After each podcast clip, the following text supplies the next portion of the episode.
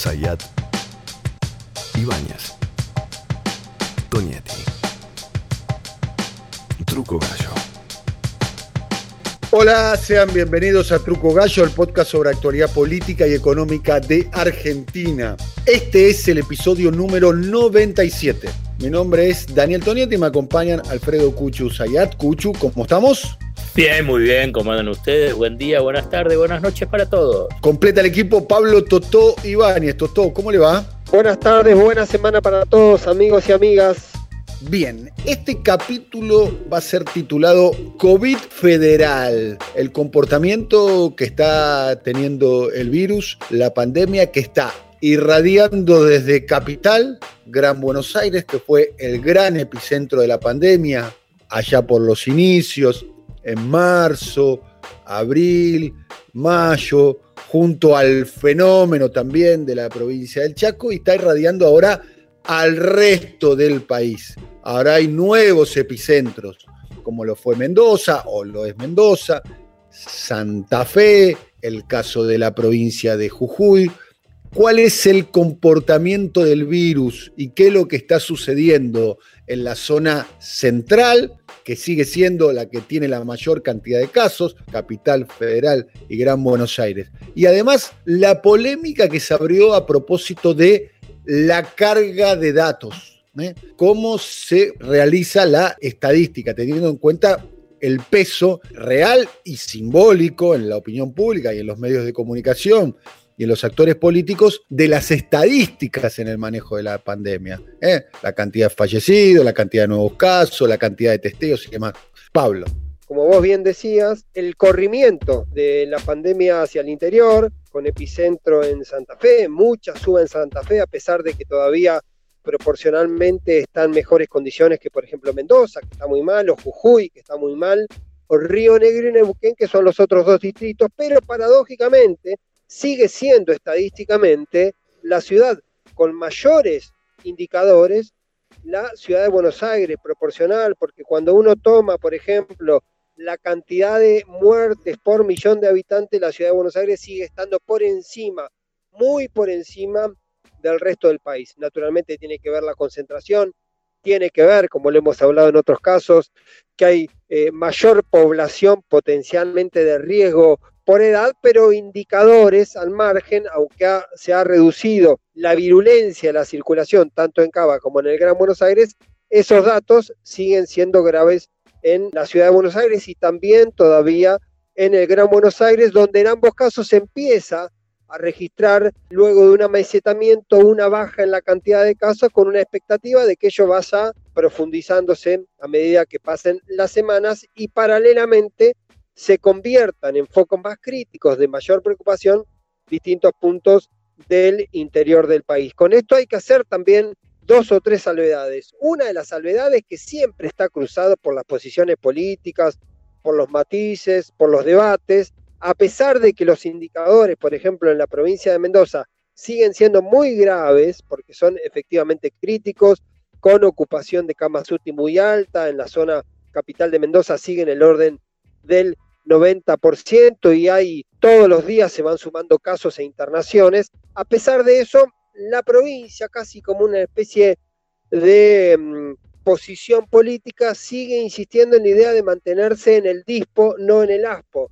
El DISPO es el distanciamiento social, el ASPO es el aislamiento social. Es esta cuestión de cuál es de alguna manera la intensidad de la cuarentena, más allá de que también hemos hablado de esta historia de que la cuarentena está bastante perforada y resultó ser bastante porosa, pero hay una decisión estratégica, política, un poco también de posiciones públicas y de alguna manera de diferenciación que toman algunos gobiernos para decir, bueno, nosotros somos más aperturistas a pesar de que la situación efectivamente en algunos distritos está muy, pero muy complicada. Hecha esta observación, me voy a detener en el otro dato.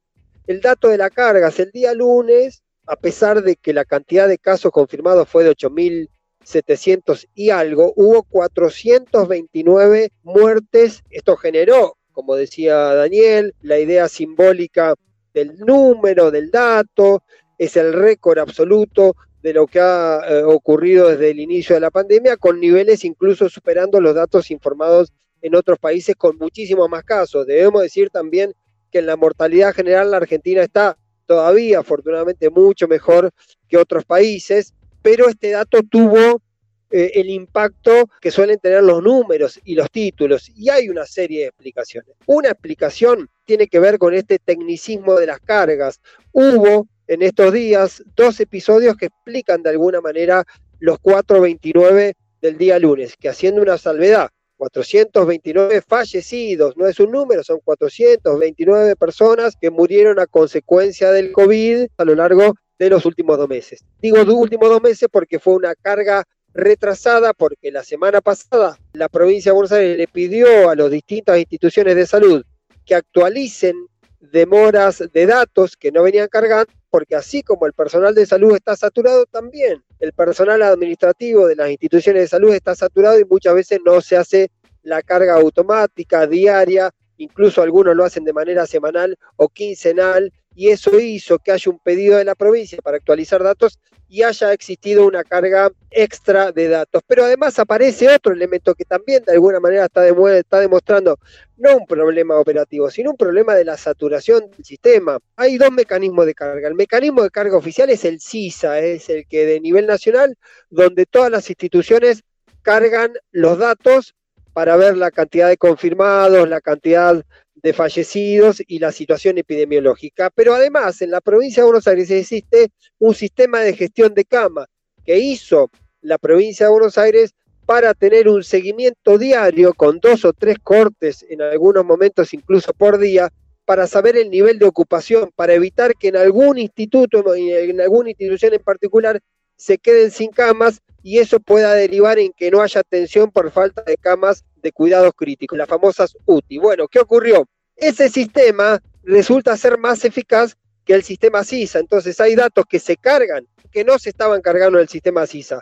Hubo un raconto, una revisión de esos números y como se, hay un informe que se conoció en el día de ayer, que circuló internamente en la provincia de Buenos Aires, que hablaba de un recupero de datos, aparecieron casi 120 casos de fallecidos que estaban registrados en el sistema de gestión de cama porque se habían notificado, pero que no estaban cargados en el CISA. Se actualizó esto y hizo que aparezca este número 429, de los cuales 277 son de la provincia de Buenos Aires. Por lo tanto, esa es la explicación técnica, insisto, los responsables de cargar los datos son las instituciones eh, de salud y muchas veces, como está saturado el personal de salud que está al frente de la atención de la pandemia, también están saturados los sistemas administrativos de muchas instituciones y puede haber errores de carga. El tema si efectivamente eso es una cuestión que solo está ocurriendo en la provincia de Buenos Aires o también está ocurriendo en, otro, en otros distritos.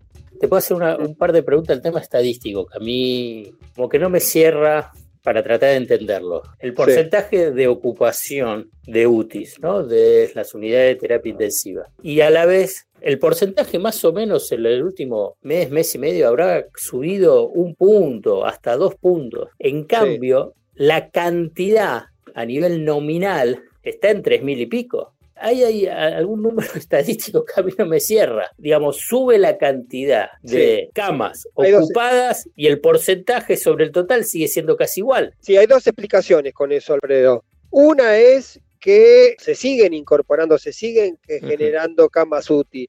¿Recuerdan cuando hablamos del crecimiento que había habido de diciembre hasta ahora? 160% eh, en la provincia de Buenos Aires en la cantidad de camas de atención de cuidados intensivos. Después se produce un límite que es el factor inelástico del personal de salud para atender. Pero, además de que se han ido generando camas adicionales, también se ha ido reduciendo, y ahí está un poco la explicación, la cantidad de camas que no se dedicaban exclusivas a COVID. No tengo el número exacto ahora, pero vos tenés a nivel nacional unas 12.000 camas de terapia intensiva. ¿sí? Sí. En un momento había un porcentaje importante dedicado exclusivamente a COVID, pero había otras camas que seguían utilizando para prestaciones habituales, para operaciones programadas, por ejemplo, en la ciudad de Buenos Aires había 1.600 camas que el sistema de salud privado lo seguía usando para prestaciones de otro tipo que no eran COVID. Es decir, lo que fue ocurriendo cuando aumenta la demanda, el número extra que se dedica a camas no COVID se empieza a reducir. Es una herramienta de administración del sistema.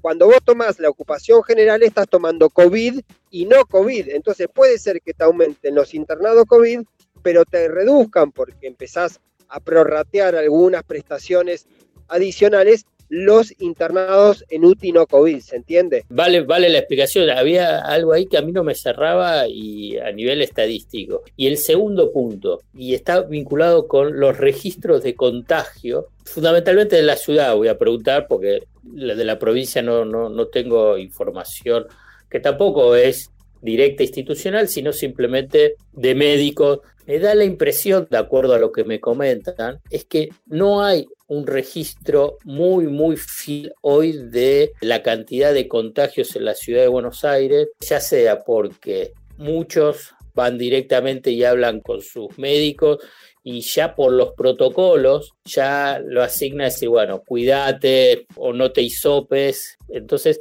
pasa a ver como una subdeclaración a nivel de contacto, porque lo que me comentan a la vez diciendo, y la verdad que acá está estallado por la ciudad de Buenos Aires. Y los números, digamos, sigue estando en el altiplano, como lo dijo Axel, pero no que sigue subiendo. Cuando lo que me transmiten que en realidad es que hay un crecimiento de los casos, pero que hay una subdeclaración.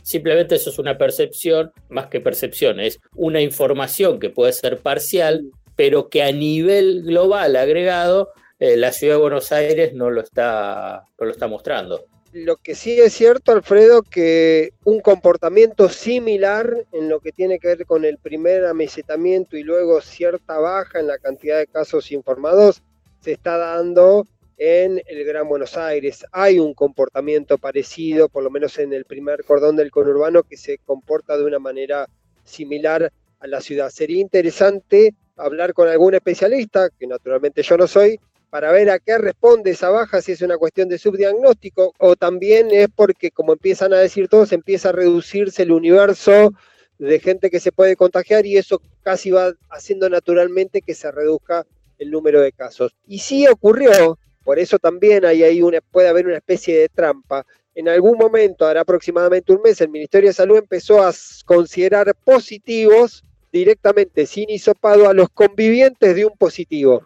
Claro. Cuando un positivo se confirma, si ese positivo dice yo vivo con, con dos personas adultas, esas dos adultas deberían considerarse ya como positivo, de facto, porque fue un mecanismo que en un momento tenía que ver por qué, con la famosa historia de los testeos, por qué seguir testeando casos donde todo indicaba iba a dar positivo, pues, sobre todo cuando había, cuando hubo, que en un momento fue muy importante, una saturación en el tema de la realización de los estudios. Ahora está un poco más estabilizado, pero hubo un poco de eso. De esos tres elementos me parece que dan una aproximación, a pesar de que naturalmente siempre queda esta sospecha sobre un subdiagnóstico intencional o no, ¿sí? Porque también la dimensión de la pandemia hace inevitablemente que muchos casos se escapen. Me dejan aportar dos observaciones. Una, que tiene que ver un poco con lo que decía Alfredo, de, muchas personas que tienen síntomas leves o son asintomáticos,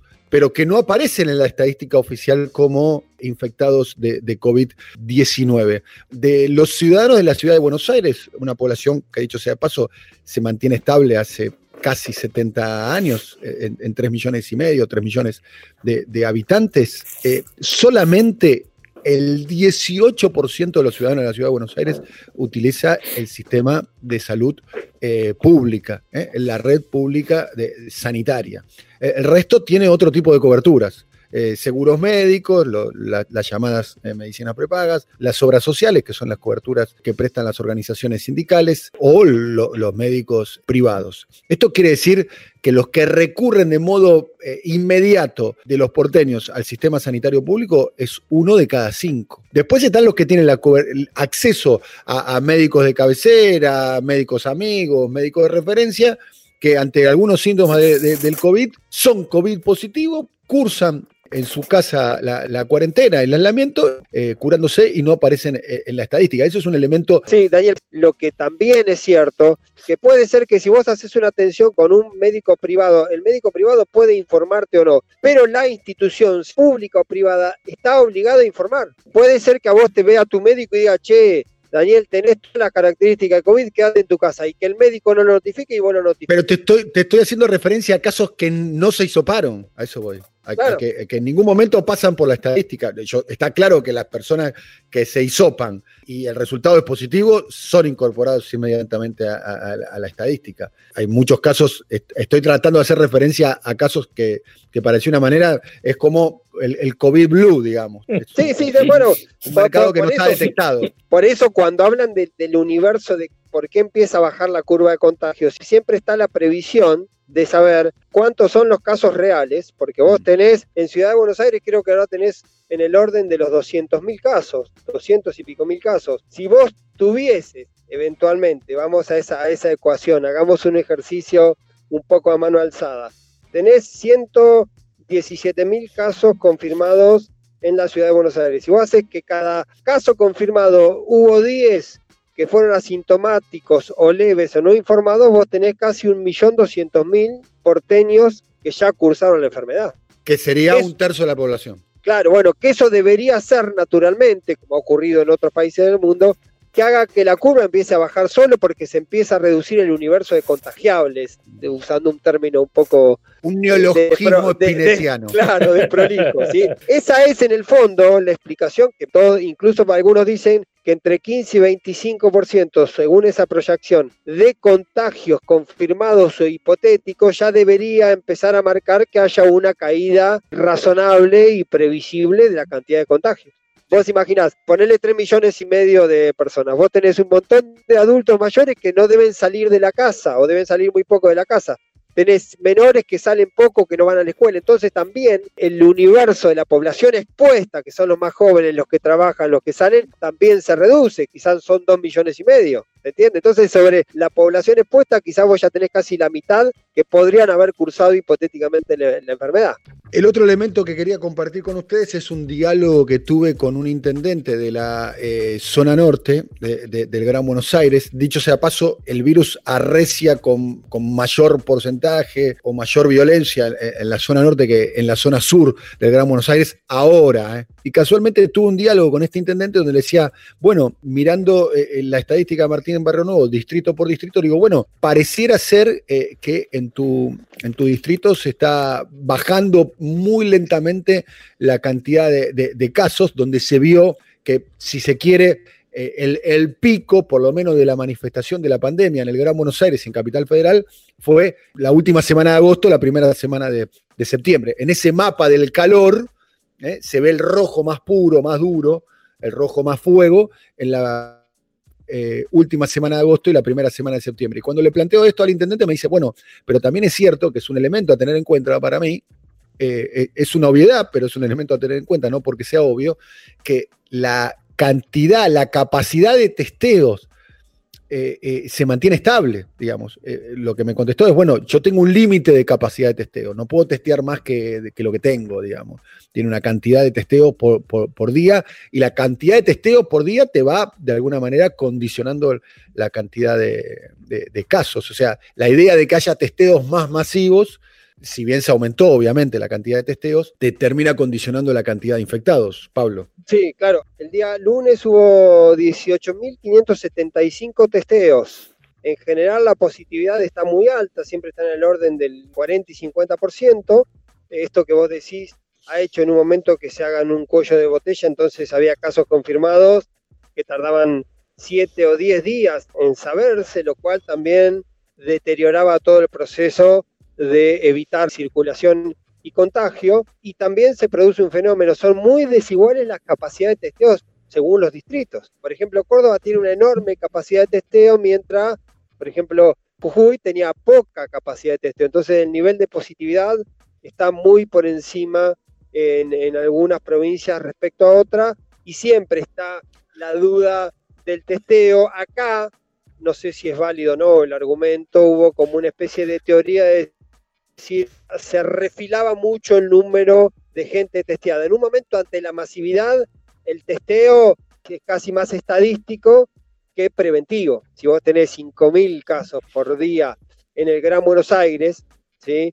es definitivamente estadístico. En un momento el testeo era para evitar la propagación. Hoy sería para saber, digamos, cómo está realmente el panorama epidemiológico para saber eso. Por eso también sería interesante el serológico para saber los que cursaron ya la enfermedad. Bueno, hemos terminado un nuevo episodio de Truco Gallo. Hasta la próxima, Cuchu Sayat. Un abrazo para todos. Hasta la próxima, el alcalde de Gonet, Pablo Totó y Ivania. Nos vemos en la próxima. Saludos para todos y todas. Buena semana. Chau, chau. Coordinación, Marcelo Figueroa. Producción comercial, Pablo López. Realización, Simón Villarrubia. Diseño gráfico, Andrés Roch y Lisandro Aira para brasilcomunicación.com. Más gigas, más crédito. Con Movistar Prepago siempre tenés algo más. Aprovecha la promo bienvenida con gigas de regalo y WhatsApp gratis. Todo por 30 días. Pedí tu chip en tu kiosco más cercano y conoce los beneficios que tenemos para vos. Movistar. Válido en Argentina del 24 del 8 del 20 al 30 del 9 del 20.